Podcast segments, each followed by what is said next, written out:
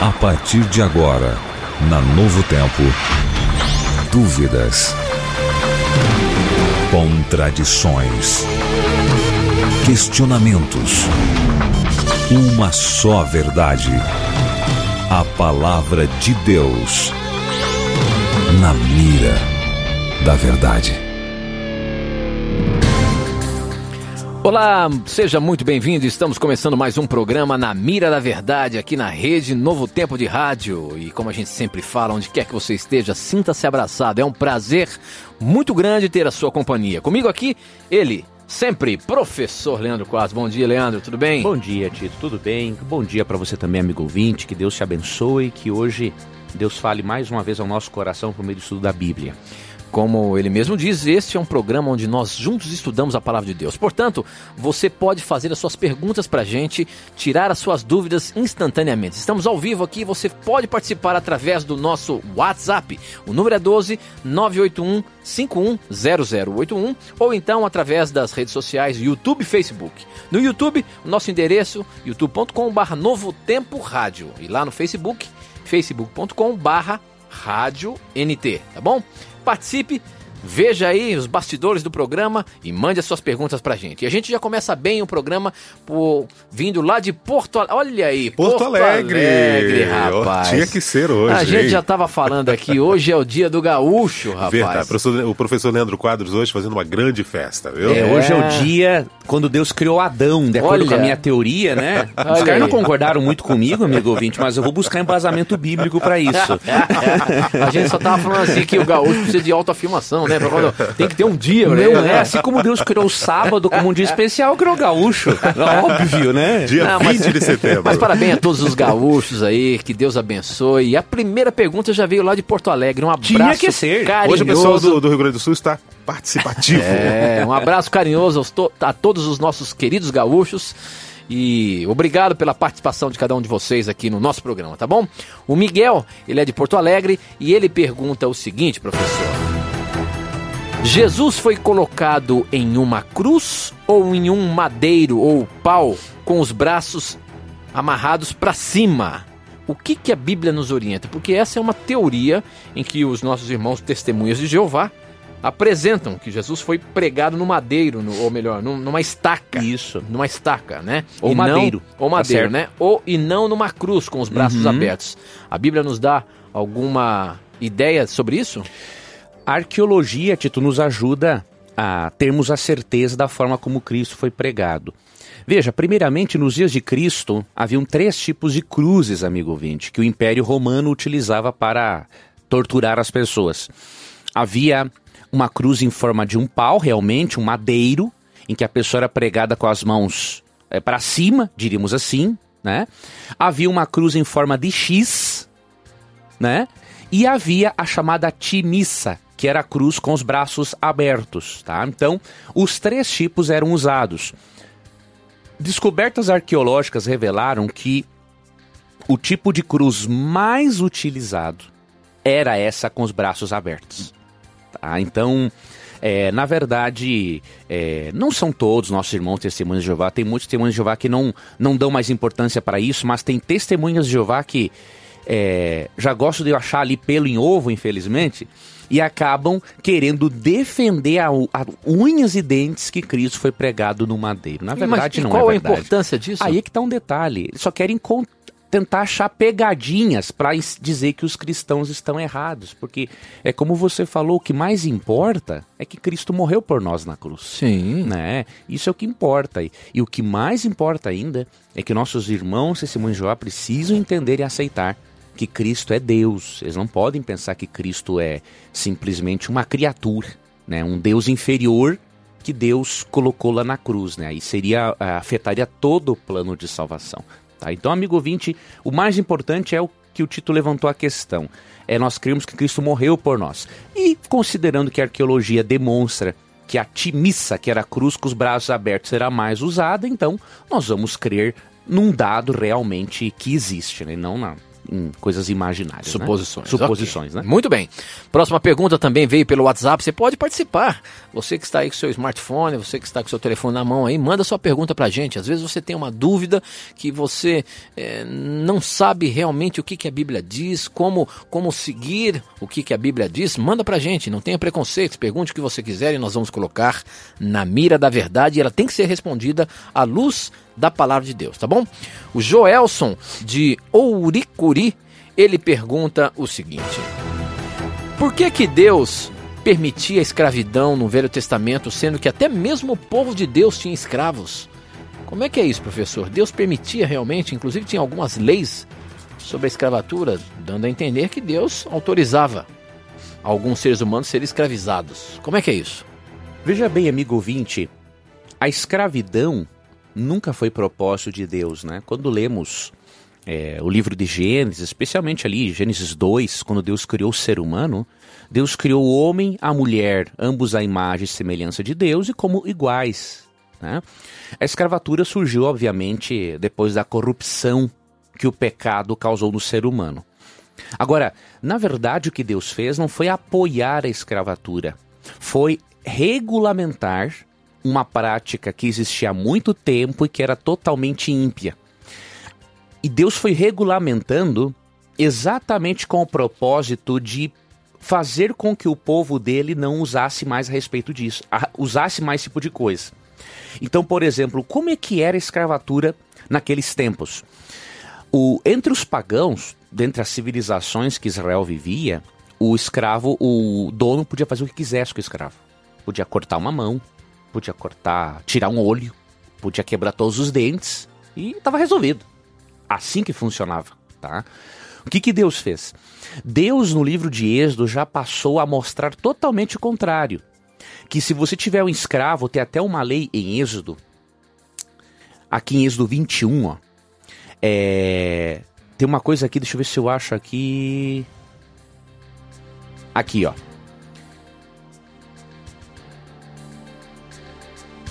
Aqui, Êxodo 21, do verso 1 até o 11. Falando do escravo, primeiramente Deus proíbe uma coisa que era muito comum naqueles tempos. Digamos que o escravo casasse, tivesse filhos, tá? Ele não tinha opção. Ele, muitas vezes o dono pagão mandava ele embora sem os filhos e sem a esposa. E Deus explicou que não tem que ser assim, né? Deus diz aqui em Êxodo 21, né, 1 a 11, que se o homem dissesse assim, ó, eu amo minha esposa e meus filhos, ele tinha o direito de ficar com a sua família na casa do dono. Veja, Deus já começou a melhorar a coisa.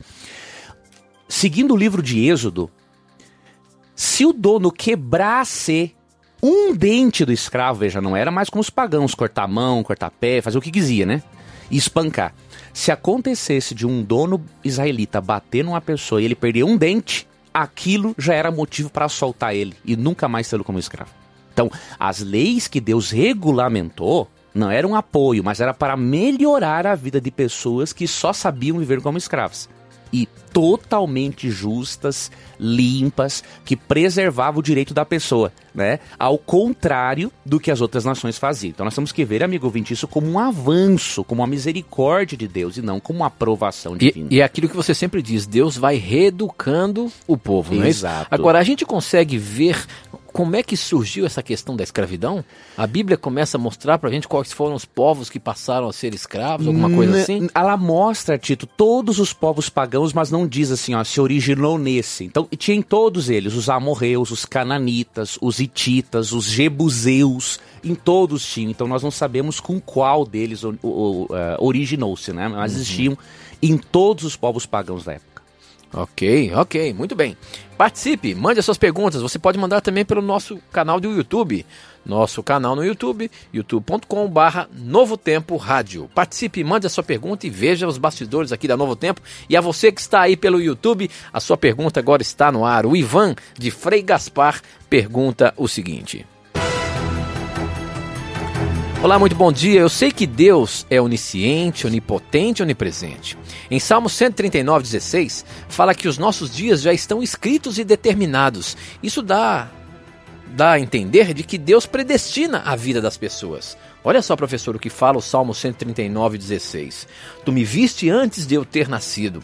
Os dias que me deste para viver foram todos escritos no teu livro quando ainda nenhum deles existia. Aqui dá a entender realmente que Deus já predestinou ele à, salvação. Como é que a gente pode é, apresentar na Bíblia a questão da predestinação. Afinal de contas, tem vários e vários textos que dá a entender que existe sim a predestinação e a gente aqui no programa Na Mira da Verdade tem combatido veementemente a questão da predestinação. Uhum. Veja, primeiramente, amigo ouvinte, ó, nós temos que, quando lermos o texto, temos que analisar todas as implicações das nossas conclusões, para vermos se as nossas conclusões estão corretas ou são absurdas, né? Então, por exemplo, se eu leio nesse texto aqui, com base no que Davi disse, que todos os meus dias e de todos os seres humanos foram escritos, então nós temos que crer da seguinte maneira: quando uma pessoa morre de câncer, Deus determinou que ele ia morrer de câncer. Deus determinou assim: bom, esse fulano aqui vai viver 40 anos e eu quero que ele morra de câncer, tá? Outra coisa, bom, esse aqui eu quero que ele morra de acidente de carro. Ah, esse aqui eu quero que ele morra de latrocínio, ou seja, alguém vai assaltar ele vai matar ele. Ou seja, amigo ouvinte, isso é ridículo. Tá? Quando Davi fala que Deus determinou seus dias, está mostrando que Deus ele tem sim planos gerais para a nossa vida, mas não específicos. Por quê? Existem escolhas do ser humano. Tá? Deus não manda ninguém deixar de cuidar da sua saúde, ter um câncer. Deus não manda o cara correr a 200 e poucos por hora. Deus não manda o cara beber antes de dirigir. Entendeu? Então, amigo nós temos que ter cuidado, porque senão nós vamos passar para as pessoas um Deus pior do que o próprio diabo, tá? Outra coisa, a predestinação bíblica não tem nada a ver com o que o calvinismo ensina, tá? Teologia baseada em João Calvino, reformador do século XVI, que obviamente um grande reformador a quem nós respeitamos e eu aprecio muito da teologia reformada, é óbvio, né? Agora, a predestinação, como ensinado pelos calvinistas, é uma coisa tenebrosa, não tem base bíblica nenhuma. Por exemplo, como que é que é a predestinação bíblica? Aqui, em Romanos capítulo 8, verso 29, se lermos com atenção, veremos que a predestinação bíblica é totalmente diferente. Diz assim: Porquanto aos que de antemão conheceu, também os predestinou para. Agora vamos ver para quê? É para se salvar ou para se perder? É para morrer de câncer ou para morrer de acidente? É para morrer com paz ou morrer sendo atormentado por uma doença? Vamos ver para quê, ó? Para serem conformes à imagem do seu filho. Essa é a predestinação bíblica. A predestinação bíblica é algo que Deus predestina, predetermina que todo aquele que aceitar Cristo como Salvador vai desenvolver o seu caráter a ponto de se tornar semelhante a Jesus. Então Deus predestina é o tipo de caráter que o salvo vai ter, semelhante ao de Cristo, não o tipo de pessoa que vai para o céu, vai para o inferno, digamos assim. Tá? Então, temos Agora, que ter muito cuidado com essa predestinação calvinista, porque ela é totalmente antibíblica. O problema é que existem muitos textos que dá a entender isso, né? Infelizmente, Aí, temos que estudar. A gente tem né? que, realmente, é, é, aquilo que você falou, fala, estudando o contexto ali para entender o texto. Porque se a gente pega um texto como esse de Salmo 139, 16 é, separadamente, Aí é um isso problema. fica claro. É. Isso fica claro que, que Davi estava escrevendo que Deus já tinha, já tinha escrito todos os dias da vida dele, de como seria, como não seria. E existem outros textos também na Bíblia, não é, professor? Tem outros textos. Agora, a infinidade de textos que falam, por exemplo, do arrependimento. Veja, é, se Deus predestina tudo, como o calvinista rígido ensina, Porque né? é difícil a gente conciliar o livre, o livre arbítrio e, e, é, não, tem, não tem como conciliar. Não tem como não. conciliar. O calvinista, na verdade, crê que nós não temos livre-arbítrio. Nenhum. Então, por isso que ele vai para essa hipótese, né? Ah, então não crê no livre-arbítrio. E, parte, a, e a Bíblia apresenta o livre-arbítrio? Em parte, o calvinista está certo. Como em assim? que sentido? Nós não temos total livre-arbítrio mais depois do pecado. Porque o que, que Paulo diz em Romanos 7? Aquilo que eu quero fazer, eu não faço. E o que eu não quero fazer, eu faço. Ou seja, uma pessoa com total livre-arbítrio não diria isso.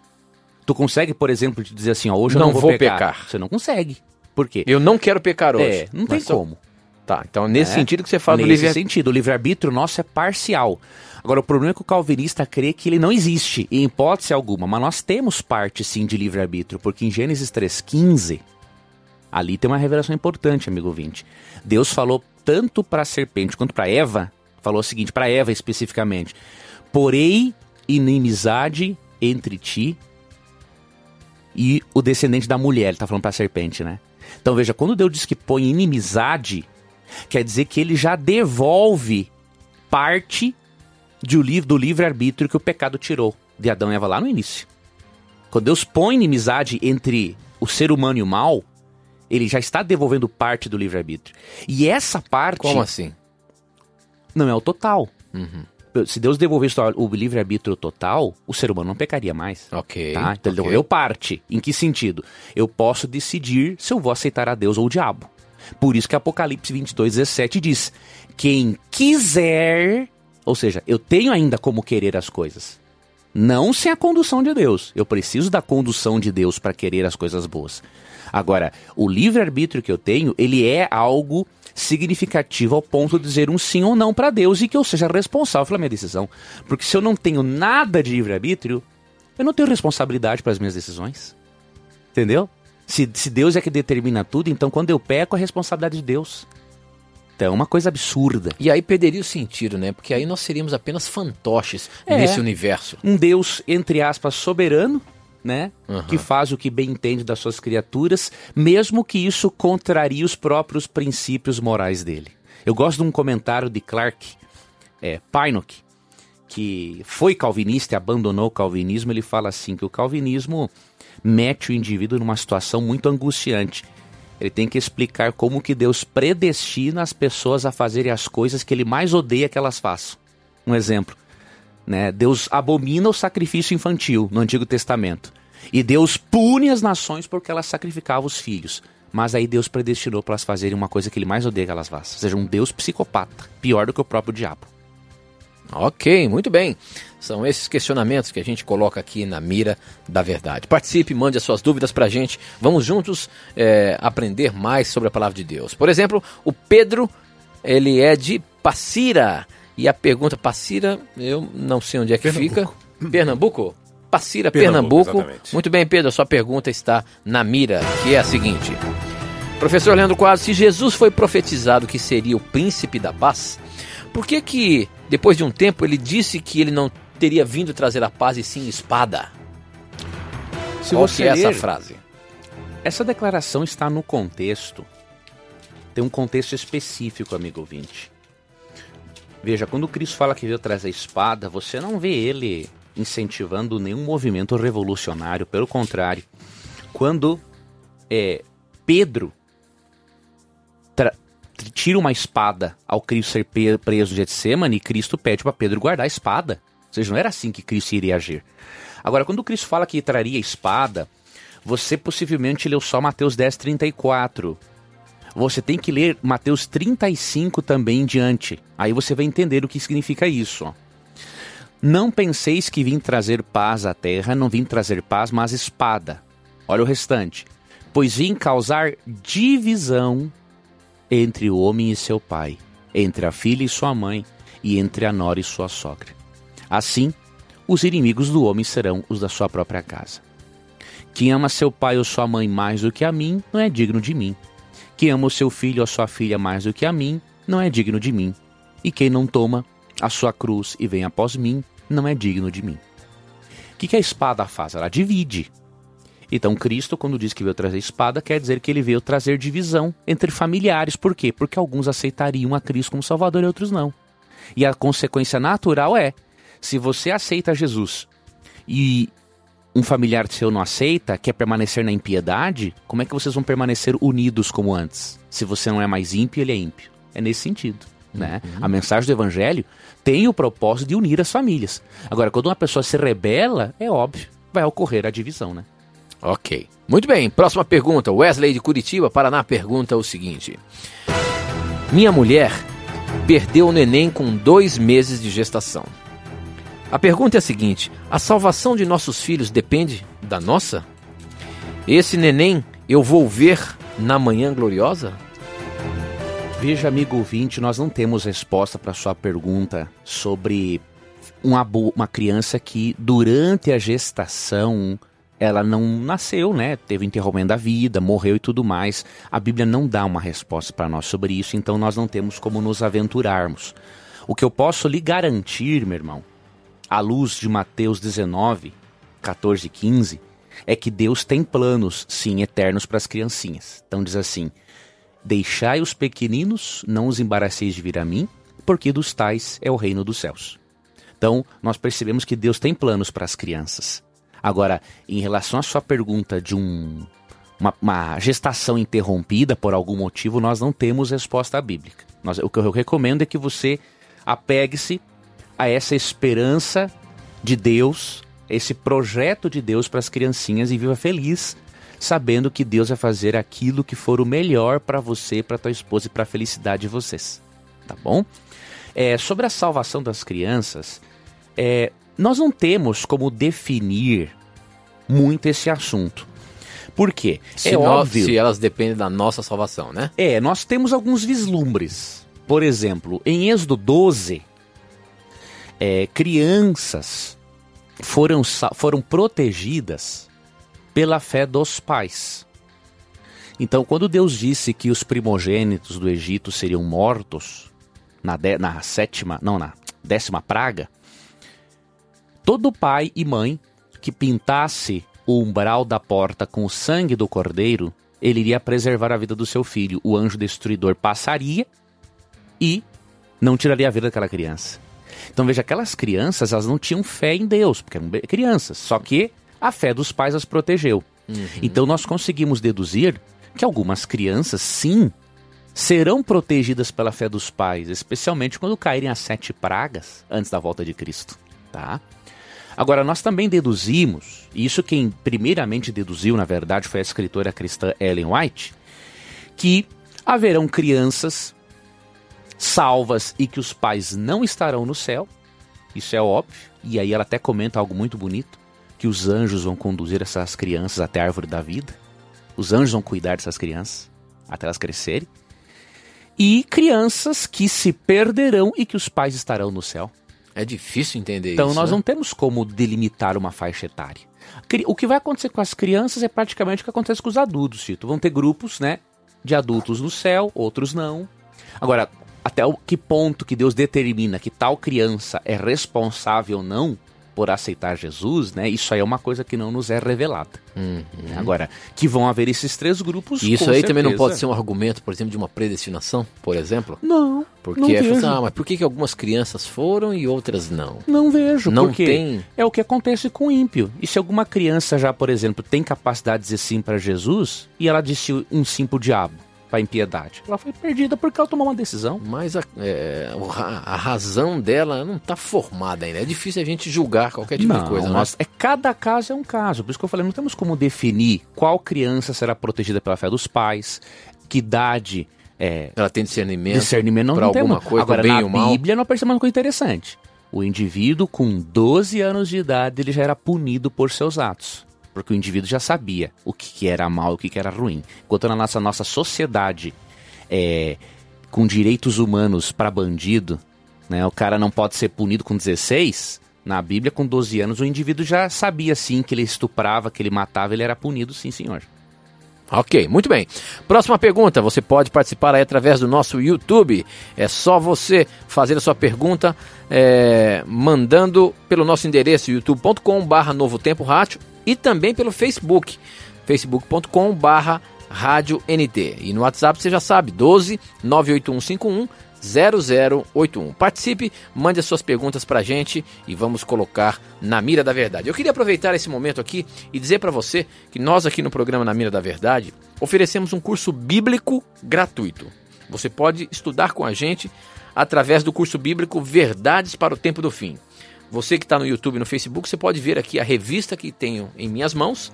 Esse é o curso bíblico, são 16 temas que no final de cada tema você tem um pequeno questionário para você ver aí o seu aprendizado e eu tenho certeza que você vai aprender muito sobre a palavra de Deus, principalmente nos dias em que vivemos, o tempo do fim.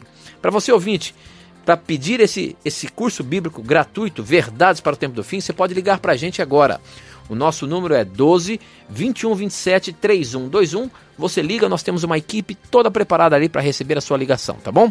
Ligue agora mesmo, 0 operadora 12 21 27 3121 para você pedir o seu curso bíblico gratuito. E você que está nos vendo aí, esse aqui é o nosso curso. Ligue agora também e receba gratuitamente na sua casa, tá bom? Nós temos que ir para o intervalo, não sai daí não. A gente volta já já. Na mira da verdade. Já estamos de volta, são 10 horas e 33 minutos. Um abraço muito grande aos nossos ouvintes da Rádio Novo Tempo em qualquer lugar do mundo. Você pode ter a Novo Tempo através de um aplicativo no seu smartphone e ver e ouvir a Rádio Novo Tempo, ouvir a Rádio Novo Tempo em qualquer lugar. A Rádio Novo Tempo vai estar na ponta dos seus dedos. Para você ter o aplicativo é só você entrar nas nos sistemas operacionais aí, tanto iOS como Android, baixando tanto no Apple Store como também no Google Play, né? Basta baixar o aplicativo e ter a Novo Tempo aí na palma da sua mão. Lembrando, Tito, que os, os, programas como Na Mira da Verdade, por exemplo, ficam armazenados aí no nosso canal no YouTube. Você pode indicar para os amigos o link, né? youtube.com/barra Novo Tempo Rádio e também a live do Facebook. Por um tempo vai estar ali exposta. Você pode ver o programa de hoje, tá? A qualquer horário. É isso mesmo. Portanto, onde quer que você esteja, sinta-se abraçado e participe do nosso programa mandando as suas perguntas. Como, como por exemplo, o Ellenson que ele está assistindo pelo YouTube e ouvindo aqui a Rádio Novo Tempo, o Ellison Alencar, e ele pergunta o seguinte. O Ellison é de Mossoró e ele diz: Bom dia, Tito, bom dia, professor. Quais os tipos de leis que foram abolidas na cruz? Vocês podem nos explicar? Professor Leandro Quadros, na cruz de Cristo, algumas leis foram abolidas? Eu tenho aqui uma Bíblia de estudo que eu gosto muito, a Bíblia de estudo Genebra. É uma Bíblia reformada, né? De teologia reformada, até, até defende a dupla predestinação, que eu não creio, obviamente. Mas a teologia reformada tem uns comentários muito interessantes sobre a lei, não é? E eu gostaria de repartir com o nosso ouvinte, por exemplo, o comentário de Efésios 2,15, quando diz que ele aboliu na sua carne a lei dos mandamentos em forma de ordenanças, né? Aqui essa Bíblia diz assim, é... Efésios 2,15, Cristo ofereceu em seu corpo o sacrifício final, para o qual os sacrifícios do templo apenas indicavam. As cerimônias que a lei exigia sobre a antiga administração, a observação das quais separava judeus e gentios, não eram mais apropriadas sobre a luz de seu cumprimento em Cristo. É. Continuando, embora Paulo respeitasse os escrúpulos judeus, ele acreditava que a morte de Cristo fez com que o sistema sacrificial que continuava a operar se tornasse obsoleto. Embora os pecadores tivessem sido reconciliados com Deus, esse sistema sacrificial continuava a dividir o mundo entre aqueles que podiam se aproximar e aqueles que tinham de se manter à distância. Então, essa Bíblia é, evangélica explica claramente que é o sistema sacrificial que perdeu o seu sentido e que cuja função já foi transferida para Jesus, porque todo o sistema sacrificial apontava para quem? Para Cristo. Como Cristo é o Cordeiro de Deus que tira o pecado do mundo, de acordo com João 29, você não precisamos mais expressar fé em Jesus, fé em um substituto, por meio de um sacrifício de cordeirinho. Ele já veio. Agora, em relação à parte moral da lei, né, da lei de Moisés, que foi dada por Deus, isso não tem como né, ter sido abolido. Primeiramente, Romanos 3,31 diz: Anulamos, pois, a lei pela fé? Não, de maneira nenhuma. Antes, confirmamos a lei. Então, Paulo aqui já se antecipa uma suposta objeção. Paulo estava aqui em Romanos pregando exatamente contra o crer que a lei poderia salvar. Ele está pregando contra a justificação pelas obras.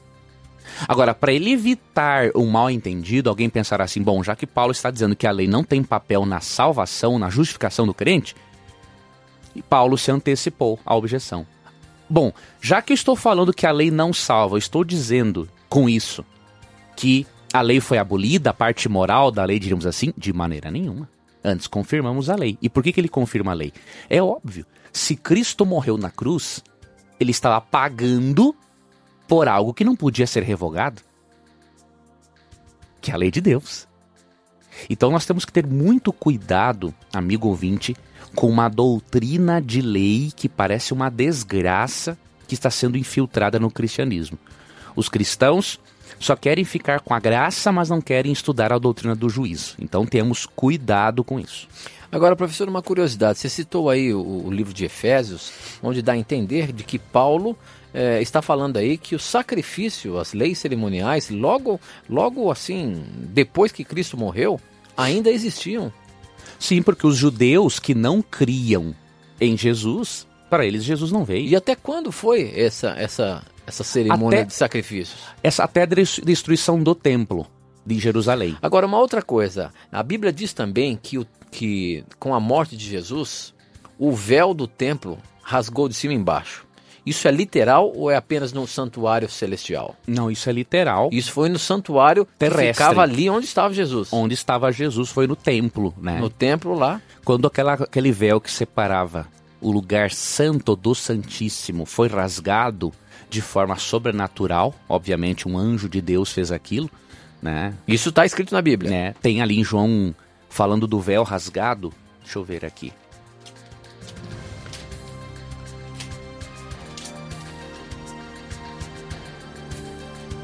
Então isso foi literal mesmo ali no, foi, tempo, foi no, de, templo, no tempo né? de Jesus, no templo, aconteceu realmente o, o véu que com a morte de Cristo se rasgou de cima embaixo, dando a entender que ali estava sendo é, terminado a questão do sacrifício. Aqui, ó. Enquanto o professor procura Achei. na Bíblia, achou? João é 19, é, 20. Não, aqui é a túnica que está sendo repartida. Deixa eu ver, a morte de Jesus. Estava ali. Vamos ver aqui. Enquanto ele está procurando, você pode mandar suas perguntas para a gente. Participe aí, mande as suas dúvidas através do nosso WhatsApp, o número é 12 98151 0081. Participe. A pergunta que nós estamos colocando aqui é onde está escrito ali na Bíblia que realmente o, o véu do santuário foi rasgado de cima embaixo quando Jesus morreu na cruz. A Bíblia nos fala isso, e isso aí é mais uma representação de que o sacrifício havia sido cessado a partir da cruz. Eu estou procurando aqui, amigo ouvinte, eu pensei que era em João 19, eu estou vendo aqui o evangelho paralelo Aqui, Mateus 27, 51 diz assim: Eis que o véu do santuário se rasgou em duas partes, de alto a baixo, tremeu a terra, fenderam-se as rochas. Então, realmente é o santuário terrestre. Quando esse véu se rasga, Cristo está demonstrando que todo o sistema sacrificial que apontava para Cristo chegou ao seu cumprimento, e Cristo está mostrando uma outra verdade. É, aquilo que impedia o acesso do ser humano ao lugar santíssimo do santuário acabou. Agora Cristo se constituía no perfeito acesso que o ser humano tem a Deus por meio do sacrifício de Cristo. Ok, muito bem, professor. E essa doutrina do, do santuário é uma doutrina fantástica que, que, me, que me enche os olhos assim. Eu acho que é importante você, é, ouvinte, que quer conhecer mais sobre isso, estudar a palavra de Deus e tirar as suas dúvidas com relação a essa doutrina do santuário terrestre e também do santuário celestial, que apresenta todo o plano da salvação do ser humano. Muito bem, o Marcelo Neves, pelo Facebook, ele é de Curitiba, pergunta o seguinte, professor: O amor de Deus diminuiu pelo ser humano, pelo homem, a ponto de não podermos mais conversar com ele face a face? Por que, que Deus não fala mais com o ser humano como fazia com Adão ou até mesmo com os profetas? Isso quer dizer que o amor de Deus diminuiu pelo homem? Não, amigo ouvinte, o amor de Deus não pode diminuir. Jeremias 31, verso 3, falando do tipo de amor que Deus tem, diz o seguinte: De longe se me deixou ver o Senhor dizendo: Com amor eterno eu te amei. Por isso, com benignidade te atraí. O amor de Deus é eterno, o amor de Deus não diminui, tá? Agora, é justamente porque Deus nos ama que ele parou de se comunicar pessoalmente conosco. Por quê? Amigo 20, de que maneira um ser humano pecador pode viver na presença de um Deus santo sem pecado? Não tem como. Quer ver o que a Bíblia diz sobre Deus? Aqui, em Hebreus, capítulo 10, Deus é chamado, aqui nos versos 27, Deus é chamado de um fogo consumidor. Imagine o pecado dentro de nós é como um combustível. Se nós entrarmos na presença de um Deus, de um Deus santo, obviamente a glória de Deus vai consumir a nossa vida e deixamos de existir, viramos em pó, fumaça, cinzas. Então Deus não se comunica mais conosco pessoalmente por sua misericórdia. Por isso, Deus faz uso de e fez uso de profetas para Deus se comunicar, para Deus trazer a Bíblia para nós. O Espírito Santo comunica-se conosco internamente. Então Deus hoje tem outras maneiras de comunicação, justamente porque nós não temos como suportar viver na presença de Deus Santo. Então, o amor de Deus não diminui, amigo 20, pelo contrário, o amor de Deus é eterno, de acordo com Jeremias 31, verso 3. Muito bem, mais uma daquelas perguntinhas capciosas para você, professor Leandro Quadros. Vamos ver como é que você sai aí. Quem mandou foi a Dione. Ela é de Almirante Tamandaré e ela pergunta o seguinte: Professor Leandro Quadros, no capítulo 6 de Josué, é dito que o povo teria que rodear em marcha em volta da cidade por sete dias e depois o muro então cairia. Minha pergunta: isso quer dizer que eles entraram na cidade no sábado e guerrearam também? Como é que fica isso, professor? Não vejo nenhum problema, amigo ouvinte. Por quê? Quem é que mandou eles fazerem isso? Foi Deus ou foi Josué simplesmente? Foi Deus. Deus é o legislador da lei. O tipo de trabalho que Deus executou por meio do povo de Israel foi um trabalho religioso. Por quê? Deus, como juiz, depois de mais de 400 anos dando chances para os pagãos, Deus escolheu, no seu santo dia, executar o juízo sobre o povo. Qual é o problema? Não vejo nenhum problema nisso. Se Deus, que é o legislador da lei, pediu para fazer isso. Outra coisa, em João 5,17, Cristo disse assim: Meu pai trabalha até agora e eu também, mostrando que no sábado, trabalhos com fins espirituais e que Deus pede que faça é totalmente lícito. Então, não vejo problema algum nesse, nessa questão. Mas existe alguma menção de que teria esses sete dias, esse ciclo de sete dias, teria começado no, no primeiro dia da semana, no domingo, no caso? É bem provável que sim. Não tem uma menção, é, amigo veríssimo, direta, mas é bem provável que sim, para Deus mostrar até a para dar um ciclo certinho para Deus mostrar o quanto o sábado era especial também para eles, né? Uhum. De qualquer maneira, a, a, destruição de Jericó, todo aquele processo, não era uma obra humana. É, né? seja, aí não, que está um detalhe. Foi uma obra divina. Né? Deus agiu. Exatamente, você entrou num ponto importante. Outras civilizações eles guerreavam literalmente. Agora, o, Veríssimo foi o que deu a melhor explicação aqui.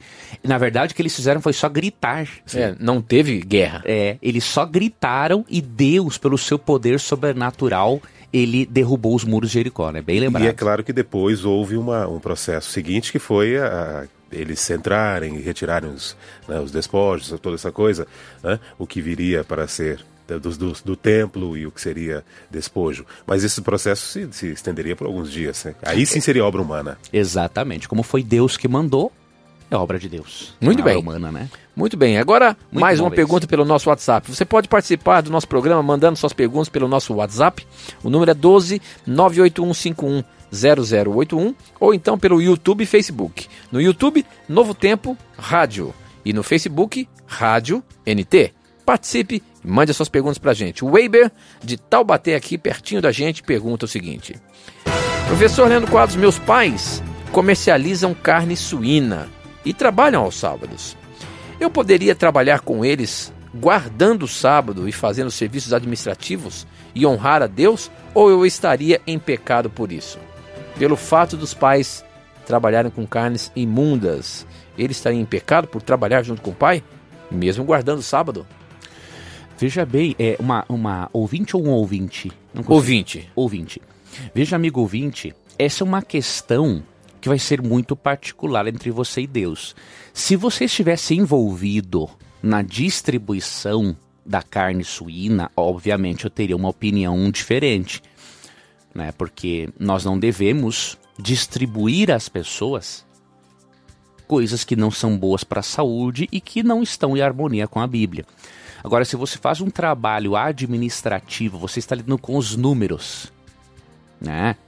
Ou contábil, aí é uma coisa diferente. Agora, se também se você administrasse, né, o estoque e tudo mais, você estaria envolvido diretamente com o assunto. Então, acho que você deveria pensar e ver se o seu trabalho realmente possibilita você só lidar com números e não lidar diretamente com a distribuição ou indiretamente com a distribuição de algo que Deus não aprova.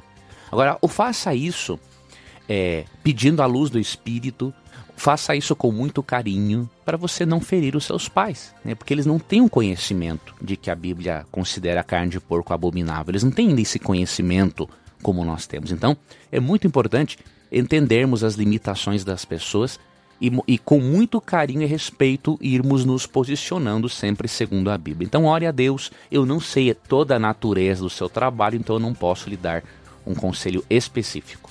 Muito bem.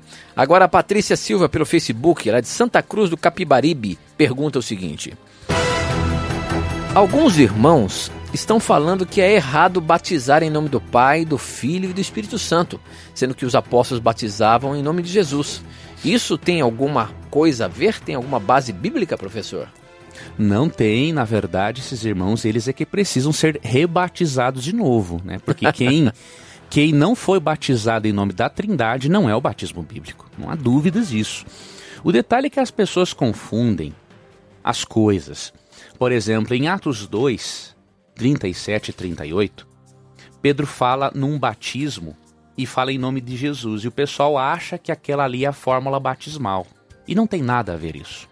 Vou ler o texto que diz assim: Arrependei-vos e cada um de vós seja batizado em nome de Jesus Cristo para a remissão de vossos pecados e recebereis o dom do Espírito Santo. Veja, aqui não é uma nova fórmula de batismo. Aqui simplesmente Pedro está dizendo que as pessoas, ao serem batizadas, têm que ser batizadas sobre a autoridade messiânica de Cristo. A pessoa tem que aceitar a Cristo como Messias. A fórmula batismal foi dada por Cristo em Mateus 28, 19. E me diz uma coisa, amigo ouvinte, será que Pedro ia ter alguma autoridade para mudar algo que Cristo estabeleceu? É óbvio que não. Os apóstolos não mudaram nada do que Cristo ensinou. Eles só propagaram o que Cristo ensinou. E no verso 19, Cristo foi muito claro. Ide, portanto, fazer discípulos de todas as nações, batizando-os em nome do Pai, do Filho e do Espírito Santo. E para finalizar. Qual é o texto? Mateus 28, 19. E para finalizar, quantas pessoas da divindade estiveram presentes no batismo de Cristo? Aqui é para, aqui não tem dúvida. Se você ler Mateus 3, 16 e 17, ali diz que quando Cristo foi batizado, o Espírito Santo desceu sobre o ombro de Jesus, em forma de uma pomba, e Deus o Pai falou do céu: Este meu filho amado em quem eu tenho prazer. Quantas pessoas estavam no batismo de Cristo?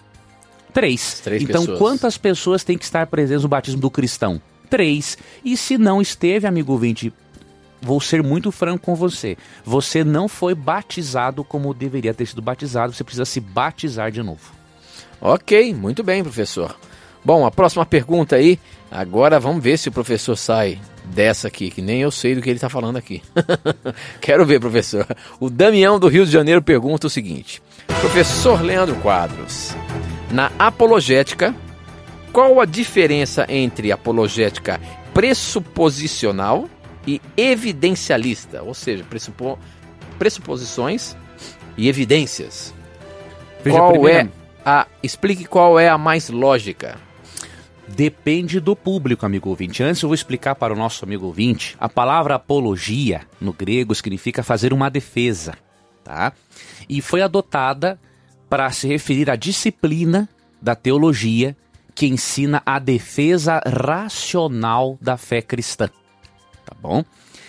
Então veja, a diferença entre tem várias classes de apologética, na verdade.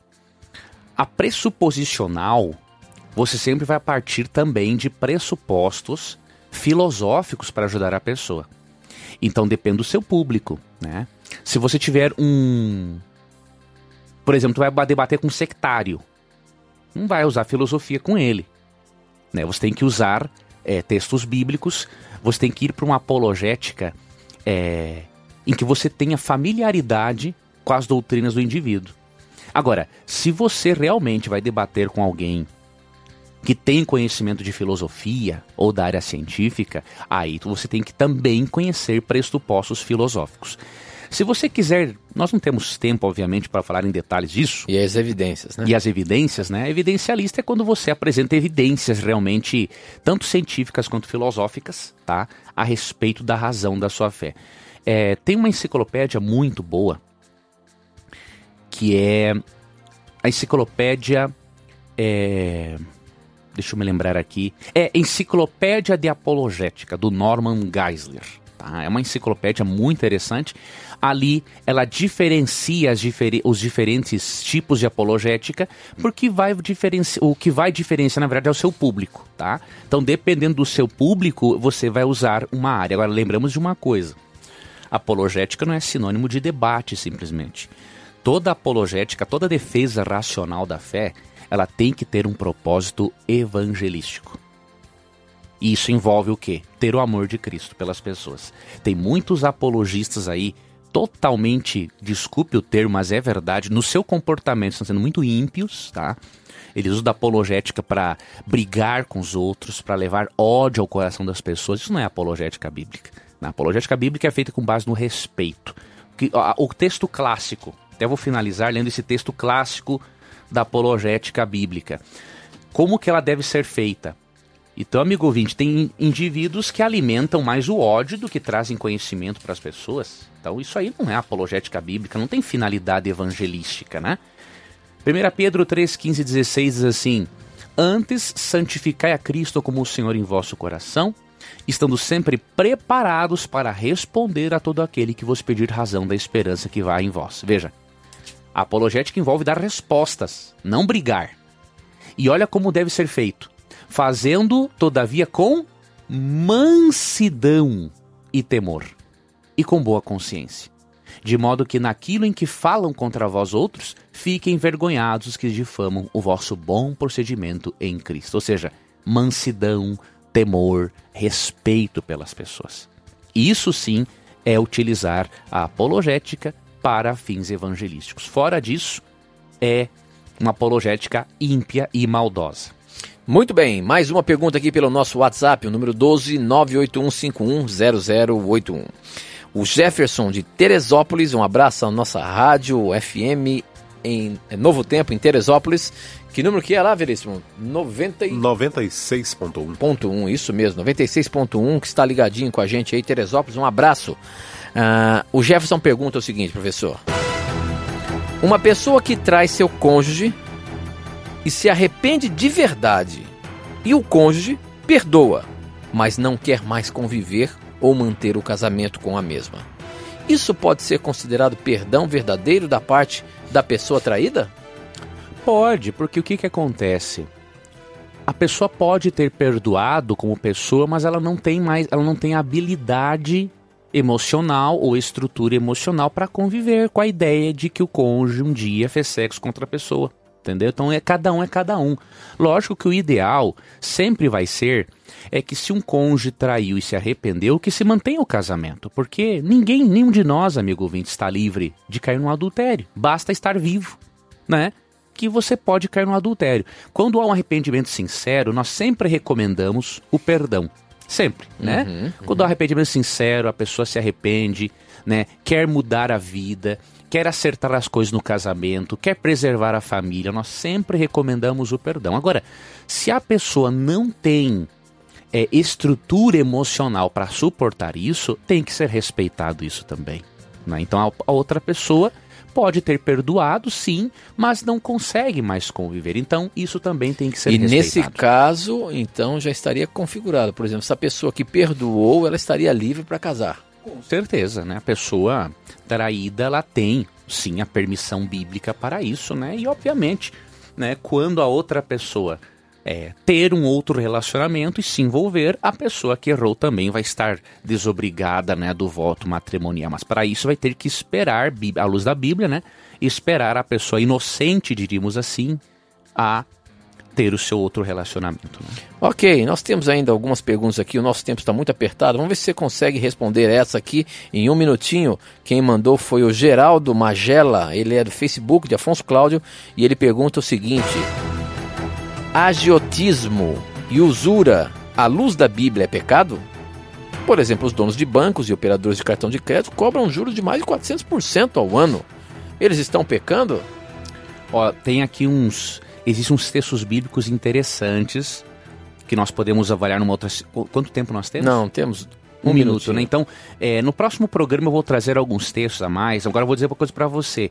É, biblicamente, Deus condena a agiotagem desonesta, diríamos assim, tá? Agora, bancos, por exemplo, mesmo que cobrem exageros, os bancos pagam impostos. Uhum. Então, é, não podemos enquadrar isso nas mesmas características tá? De agiotas, por exemplo, que até ameaçam de morte as outras pessoas, tá? Então uhum. não podemos confundir. Eu vou trazer uns textos a mais para você no próximo programa.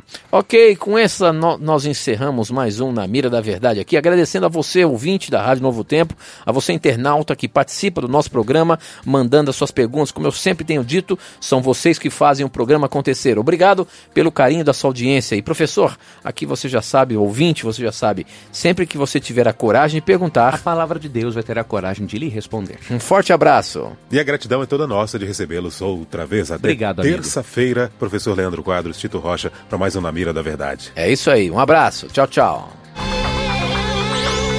Na Mira da Verdade.